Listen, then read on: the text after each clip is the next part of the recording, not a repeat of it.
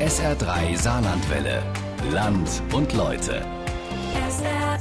Und nun zu unserer großen Reportage am Sonntag, der dritte Teil. Jochen Marmit ist an der Maas entlang gefahren mit dem Fahrrad, hat alles aufgenommen, was er dort erlebt hat und heute erfahren wir, wie es ausgegangen ist. So machte der Sturm mich zum Seemann hart.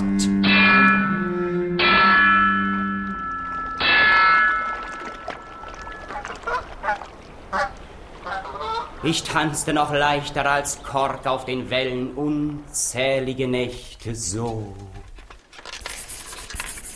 Radtagebuch. Sedan, Festungsstadt. Niemand will hier mit mir sprechen. Hallo? Immer mit der Ruhe, eins nach dem anderen, dazu kommen wir ja gleich. Aber auch zu den Gedichten Arthur Rimbaud's, den Stahlhämmern der Ardennengießereien und gefiederten Gesellen, die den einsamen Radweg im Flusstal blockieren. Willkommen auf der dritten Etappe entlang des Meuse-Radwegs, der im Departement Ardennes auch seinen Namen verdient. Es ist nämlich ein richtiger Radweg, eine Voie verte, entlang von Fluss und Kanal. Sie müssen eine Genehmigung schriftlich anfordern. Das dauert ein, zwei Wochen, bis die durch ist. Und außerdem haben wir gleich Mittagspause. Wir können wirklich nichts sagen. Geht's noch? Und so beginnt die Fahrt holprig in Sedan. Dort stehe ich vor der Synagoge am Altstadtrand. Ein gelblich-grauer Sandsteinbau mit viel Taubendreck gegenüber Betonsozialbauten aus den 60ern. Für mich heute leider kein Zugang. Weder die Touristeninformation noch die Denkmalbehörde will mir etwas ins Mikrofon sagen. Weder zur 1878 errichteten Synagoge noch zur Festungsanlage, die im 16. Jahrhundert massiv ausgebaut wurde eben weil gleich Mittagspause sei und niemand ohne schriftliche Genehmigung aus Paris was sagen dürfe. Seltsam, dass das bisher alle getan haben, außer in Sedan. Hier auf der Seite, wo sich jetzt das Museum befindet, hatten sich die Franzosen in den Streuobstwiesen hinter den Büschen verschanzt und versteckt und etwa 400, 450 Meter entfernt über den Saasbach in unserem Rücken waren die kaiserlichen Truppen aufmarschiert. Turenne überlegt, reitet hier in dem Bereich, wo wir uns jetzt befinden, mit dem Museum und der ganzen Anlage, trifft seinen Adjutanten Saint-Hilaire, den Anführer der Artillerie, und weitere Offiziere und hoch zu Ross verharren sie auf einer kleinen Anhöhe hier und beratschlagen, was zu tun. Das wiederum sieht Montecuccoli auf der anderen Seite und er gibt Hermann von Baden, der die Kanonen befehligte der kaiserlichen Truppen, den Befehl, auf diese Personengruppe zu feuern. Dann erzähle ich eben mit Hilfe von Kurt Degen aus dem badischen Sassbach, wie Henri de Turenne sein Ende gefunden hat. Wieso Sassbach in Baden? Nun, Turenne wurde 1611 in der Festung Sedan geboren stieg später zum bedeutendsten Feldherrn Frankreichs auf. Nur Napoleon lief ihm dann diesen Rang ab. Vor allem im Dreißigjährigen Krieg. Da stieg er zu einer militärischen Jubelfigur auf. Er hat auch dafür gesorgt, dass das Elsass während der Regierungszeit von Ludwig XIV. französisch wurde. Die Bevölkerung im deutschen Südwesten dagegen behielt ihn als Mordbrenner in Erinnerung. Gestorben ist er dann bei einer Schlacht am Rhein im badischen Saasbach. Dort erzählt Kurt Degen die für Turenne tragischen Ereignisse. Zwei Kanonen waren schussbereit und es war mehr oder minder ein Zufall, für die Franzosen Pech, für uns Glück. Eine Kugel trifft Turenne in den Magen-Brustbereich und Turenne wird vom Pferd genommen, unter einen Nussbaum gebettet und circa eine Stunde später wird Turenne dann an seinen inneren Verletzungen verblutet sein, gestorben sein.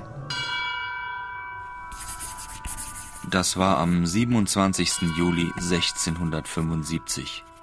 Im Gedenken an den Feldmarschall wurde in Saasbach übrigens ein großes Denkmal errichtet. Das steht heute noch dort.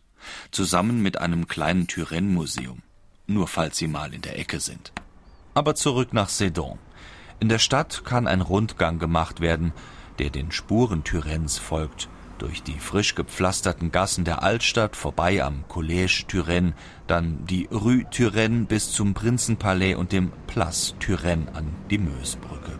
Immerhin, eine Broschüre mit Stadtplan, die habe ich erhalten in Sedan.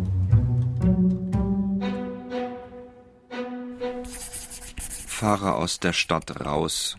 Canal de la Meuse folgt dem breiten Fluss in zahlreichen Kurven vorbei an Donchéry und der Abzweigung des Canal des Ardennes. Dieser führt nach Südwesten bis Reims.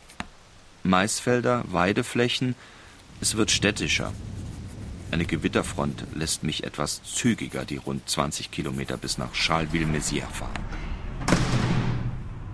Bonjour. Guten Tag, ist Arthur da? Arthur? Oui. Ja, er erwartet Sie. Wenn Sie möchten, dann können Sie hier einen akustischen Rundgang mit ihm machen. Seine unterschiedlichen Reisen sind in den Räumen dargestellt.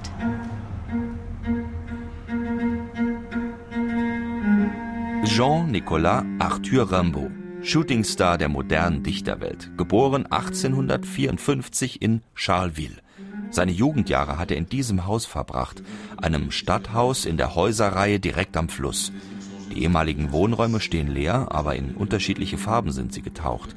Auf drei Etagen verschwimmen die knarrenden Holzdielen, die hohen glatten Wände mit Farbspielen und Soundfetzen der Installation. Paris, London, Brüssel, Aden, Harar, Charleville. Rimbaud war viel unterwegs. Rastlos, ein Getriebener. Charleville hatte damals 10.000 Einwohner. Mézières war die militärische Befestigungsstadt direkt nebenan. Rimbaud wollte in die Welt und ging auf in der Welt der Poesie. Par les soirs bleus d'été, j'irai dans les sentiers. Schräg gegenüber des Stadthauses liegt das Musée Arthur Rimbaud. Es ist das majestätische Gebäude der alten Mühle. Vier Geschosse hoch, natürlich aus gelbem Sandstein, 1630 erbaut. Ins Gebäude wurde ein moderner Kubus eingebaut, mit Aufzug und mehreren Etagen, mit den Schriften von Rimbaud, Bildern und Installationen. Eine Schulklasse bekommt gerade eine Führung durch die schmalen Säle. Im August 1870 fährt er mit dem Zug nach Paris, aber er hatte kein Zugticket. Also ist er ins Gefängnis gekommen und um dort wieder rauszukommen, musste er seine Schulden bezahlen. Die Kinder sind noch keine 16, wie Rimbaud damals. Damals tobte gerade der deutsch-französische Krieg, auch hier. Sedan wird im Juli 1870 von den deutschen Truppen erobert, danach Mézières, Charleville 1871. Rimbaud wehrte sich gegen das kleinbürgerliche Denken seiner Zeitgenossen. Ab 1900 sollen Charleville-Mézières massiv industrialisiert werden – Droschkenkutschen auf dem großen Place du Cal werden dann durch Automobile ersetzt. Für die Kinder heute ist das alles sehr weit weg.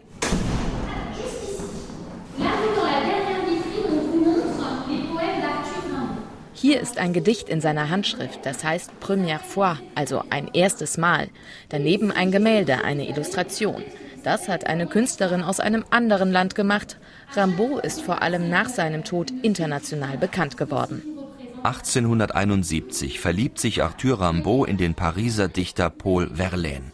Eine Amour fou Ende des 19. Jahrhunderts. Tiefe Enttäuschung und poetische Höhenflüge inklusive. Je est un autre. Ich ist ein anderer. Rimbaud ist zum Seher geworden, der in Tiefen vordringen kann, die andere nicht erreichen.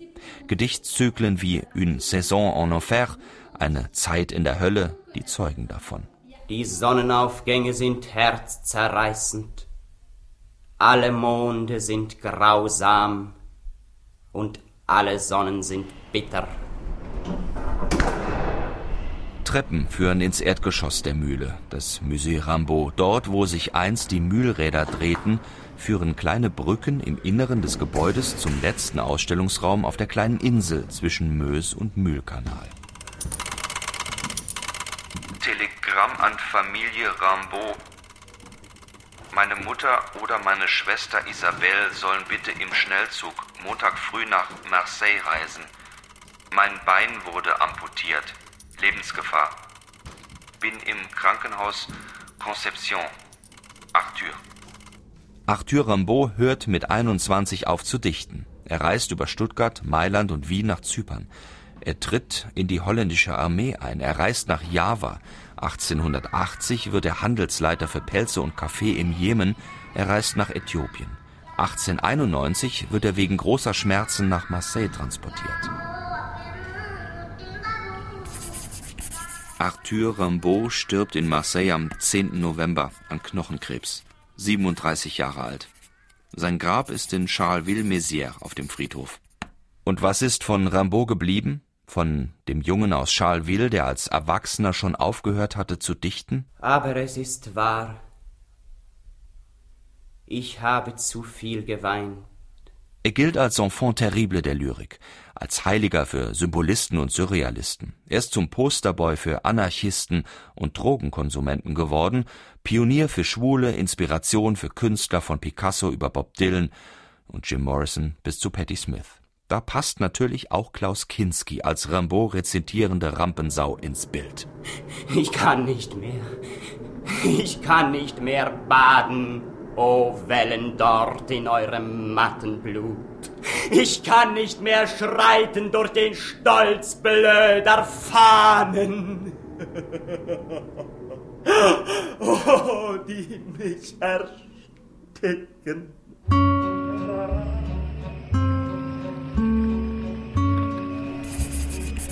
Verlasse Charleville-Mézières, folge dem Radweg bis zur Grenze nach Givet. Gut 80 Kilometer ein eigener Radweg.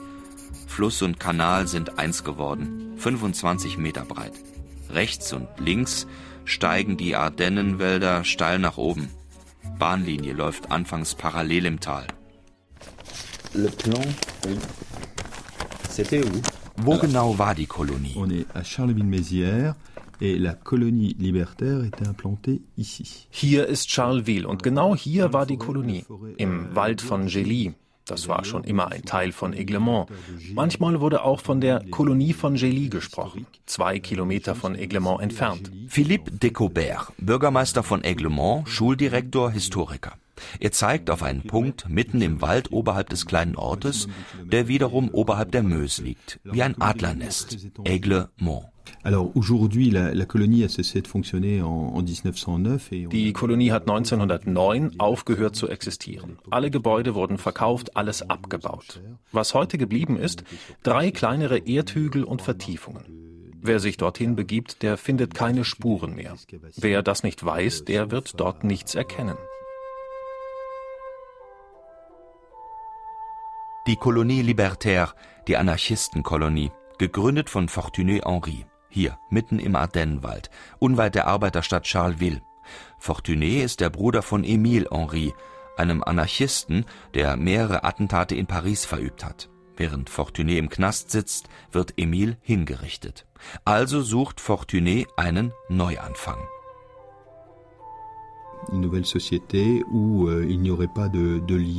Euh, er hatte eine Vision, eine neue Gesellschaft gründen. Eine Gesellschaft, in der jeder frei arbeiten kann, frei lieben kann. Selbstversorger. 1903 begibt er sich dorthin, in dieses Waldstück. Er baut eine Jurte aus Erde und Stroh, lebt dort sechs Monate. Einen Hund hat er dabei. Und fängt an zu roden. Fortuné Henri tauft diese Kolonie L'Essai, der Versuch. Sie soll Modell sein für weitere Kolonien in ganz Frankreich. Bis zu 50 Kolonisten sollen in der Ansammlung nach ihren eigenen Regeln leben können. Und damit die Ideen der Anarchisten auch weiter verbreitet werden konnten, haben sie eine Druckerei gebaut, mitten im Wald. Von dort wurde ein Journal herausgegeben, Le Cubillot, alle 14 Tage. Da stand viel über die Gewerkschaften drin, soziale Essays und das hat auch etwas Geld in die Kasse der Kolonie gebracht. 1908 ziehen alle wieder weg aus der Kolonie. Fortuné Henri kann sie nicht halten. Er nimmt noch die Druckmaschinen mit, der Rest wird verkauft. Ende des Versuchs. Angeblich wird er später erfolgreicher Unternehmer. Von seiner neuen Gesellschaft ist nur ein Exkurs der Geschichte auf alten Postkarten und den wenigen Cubilot-Heftchen geblieben. Und ein Junge namens Marcel, fügt Philippe Decobert noch rasch hinzu. Le 26 mai 1905 euh, naît un enfant à la colonie. Am 26. Mai 1905 wurde ein Junge in der Kolonie geboren, dessen Eltern natürlich nicht ins Geburtsregister der Gemeinde Eglemont eingetragen waren. So gibt es einen Marcel ohne Eltern. Wenn vielleicht einer Ihrer Hörerinnen oder Hörer uns helfen könnte, wir suchen noch immer einen Marcel ohne Eltern, der im Wald bei Eglemont geboren wurde, 1905. Vielleicht gibt es ja Nachfahren, die bekannt sind und etwas wissen. Das würde uns wirklich helfen. Marcel, geboren 1905, Eglemont. Wenn Sie was wissen, zögern Sie nicht, uns zu kontaktieren. Le 26 mai 1905, euh, n'hésitez pas à prendre contact avec nous. Vorbei an Nouzonville, Bro, Levrézy, allesamt ehemalige Arbeiterorte, inklusive 60er Jahre Betonblöcken. Sonst stiller Fluss, kaum Boote.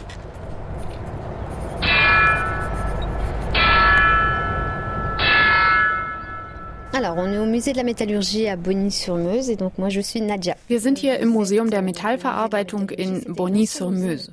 Und ich bin Nadja. Die freundliche Nadja sitzt entspannt im kleinen Kinosaal des Museums. Eine langgestreckte ehemalige Werkhalle. Präsentiert die unterschiedlichen Epochen der Eisenproduktion in den Ardennen. Seit 1884 war dieses Gebäude hier Teil der Fabriken in Bonny, der Manufaktur Metallurgie Ardennaise. Bei uns heißt eine kleine Fabrik auch Boutique. Die war der Beginn hier, am Ende des Mittelalters. Besonders wichtig ist aber der Bereich Château Regnault. Da haben sich die beiden Brüder Marais zusammengetan und die Grosse Boutique gebaut. Oberhalb dieses kleinen Tals gab es vorher nur Wald und dann hat sich der Ort vergrößert. Deutschland. 1000 Arbeiter im Jahr 1900. Der Wald war dann weg. Und dort ist auch die Rue d'Echelle, eine Arbeitersiedlung mit einer steilen Gasse, wo die Reihenhäuser stehen. Die wurden bis 1911 gebaut.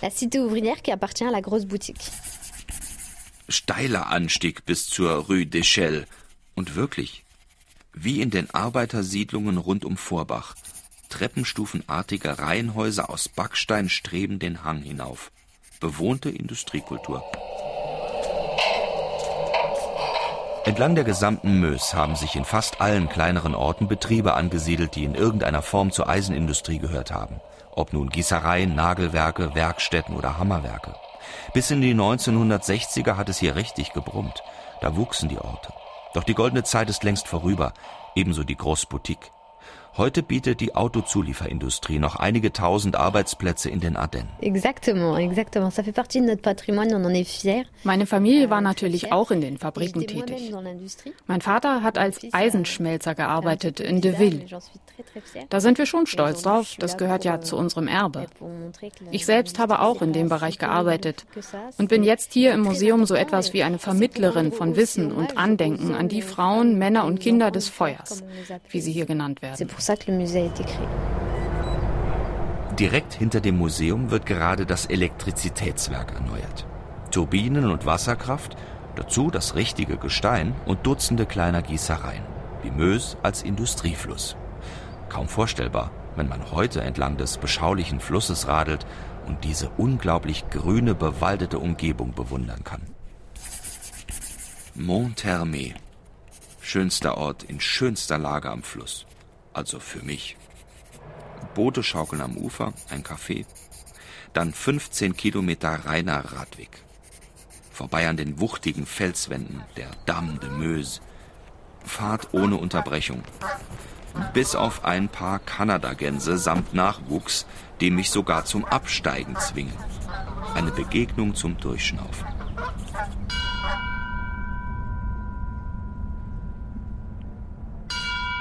Elle date de l'époque de Charles Quint. Das Haus ist aus der Zeit von Karl V. Das genaue Alter konnte anhand der Balken im Inneren festgestellt werden. Die wurden um 1520 verbaut. Etwas später dann, zu Zeiten Ludwigs XIV., waren hier die Spanienkriege im 17. Jahrhundert. Das Haus wurde natürlich nachträglich Spanisches Haus getauft. Andererseits gehörte es ursprünglich aber auch einem Kaufmann mit spanischer Herkunft. Und der war wohl hier, weil zur Besatzungszeit um 1630 hier die spanischen Niederlande waren.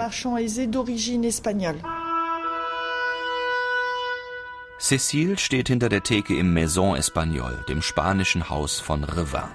Ein Fachwerkhaus mit drei Etagen. Ein Museum mit einer Wohnküche von 1920, Werkzeugen und Gegenständen aus der Geschichte des Ortes. Aber vor allem ist das restaurierte und massiv schiefe Gebäude ein Zeugnis aus dem 17. Jahrhundert der spanischen Niederlande. Der südliche Teil der damaligen Niederlande, mehr oder weniger das heutige Belgien, war im Besitz der spanischen Krone. Fast 80 Jahre lang wurde hier immer wieder gekämpft, und so war auch ein Teil der französischen Ardennen in spanischer Hand. Donc là, c'était les quais des Bateliers. C'était là où les, euh, les bateaux accostaient. Hier unten am Ufer haben früher immer die Boote angelegt, direkt vor dem alten Teil der Stadt. Und genau hier am Haus begann auch eine Brücke, die über den Fluss geführt hat. Was auch an den alten Häusern auffällt, die ja eigentlich alle aneinander gebaut worden sind, es gibt alle drei, vier Häuser eine sehr schmale Gasse. Diese wurden dazwischen gebaut, damit im Falle eines Brandes die Flammen auch von den Seiten bekämpft werden konnten. Der Fluss war nicht weit und so konnten die Brände eingedämmt werden. Das Maison Espagnol ist das letzte Fachwerkhaus aus jener Zeit. Längst ist um das alte Zentrum von Revin eine ganze Stadt gewachsen, inklusive Industrieanlagen und Vororten die zu Bubenzeiten fast 15.000 Menschen in den Ort an der doppelten Mösschleif mit Bahnhof und Canal de l'Est gebracht haben. Und heute? No, no. Alors, toutes les, toutes les euh, fonderies, weg. Die Industrien sind weg. Eine einzige Gießerei ist noch da, von vorher 15. Heute gibt es noch eine einzige Fabrik und es ist schwierig, neue anzulocken. Vielleicht, wenn die Autobahn, die irgendwann mal im Westen verlaufen soll, fertiggestellt wird. Dann könnte vielleicht noch mal was kommen. Aber derzeit ist es echt schwierig. 760 hatte Pipin aus Prüm Revin die Stadtrechte zugesprochen. Der Ort hält noch immer den Rekord für die höchste Schneemenge, die je in den Ardennen gemessen wurde an einem Tag. 43 Zentimeter im Jahr 2010. Ach ja, regnen tut es hier auch recht häufig und viel. Entlang der Promenade wird gerade die Straße gesperrt. Das allabendliche Buhlspiel beginnt. Über 30 Bahnen stehen zur Verfügung.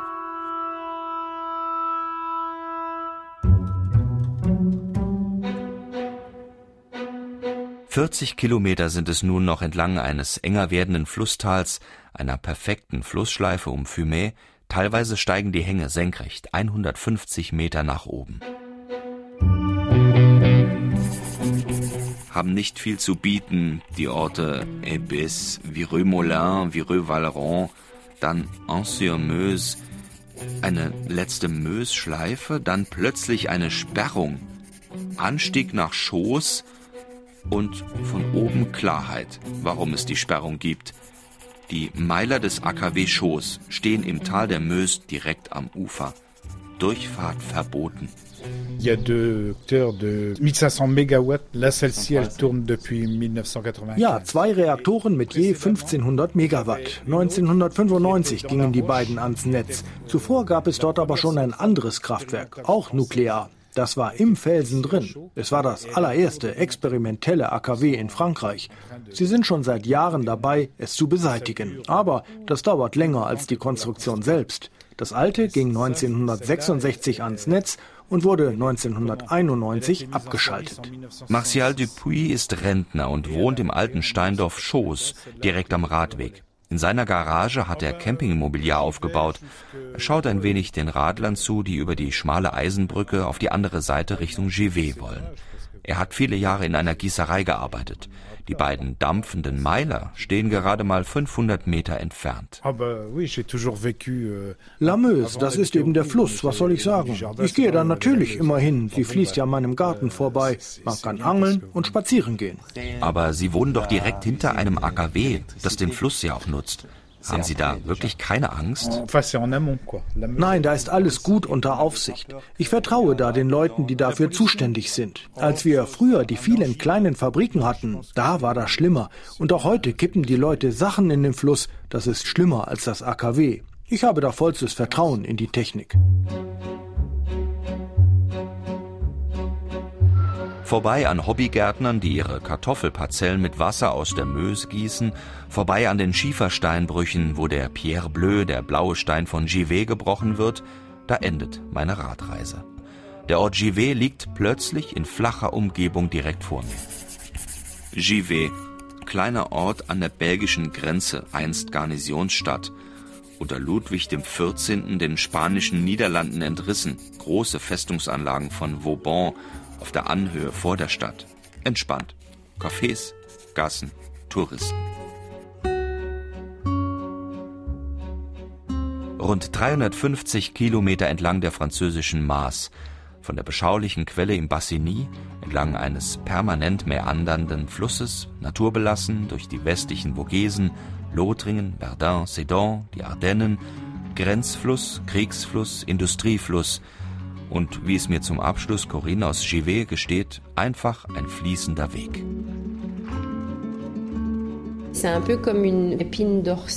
Die Meuse ist die Épine dorsale, eine Art Wirbelsäule für die Orte, Menschen und die Landschaft der Ardennen.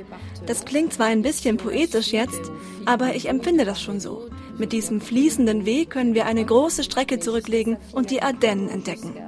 Und vielleicht werde ich irgendwann auch mal weiterfahren. Bis ans Nordmeer. Irgendwann mal.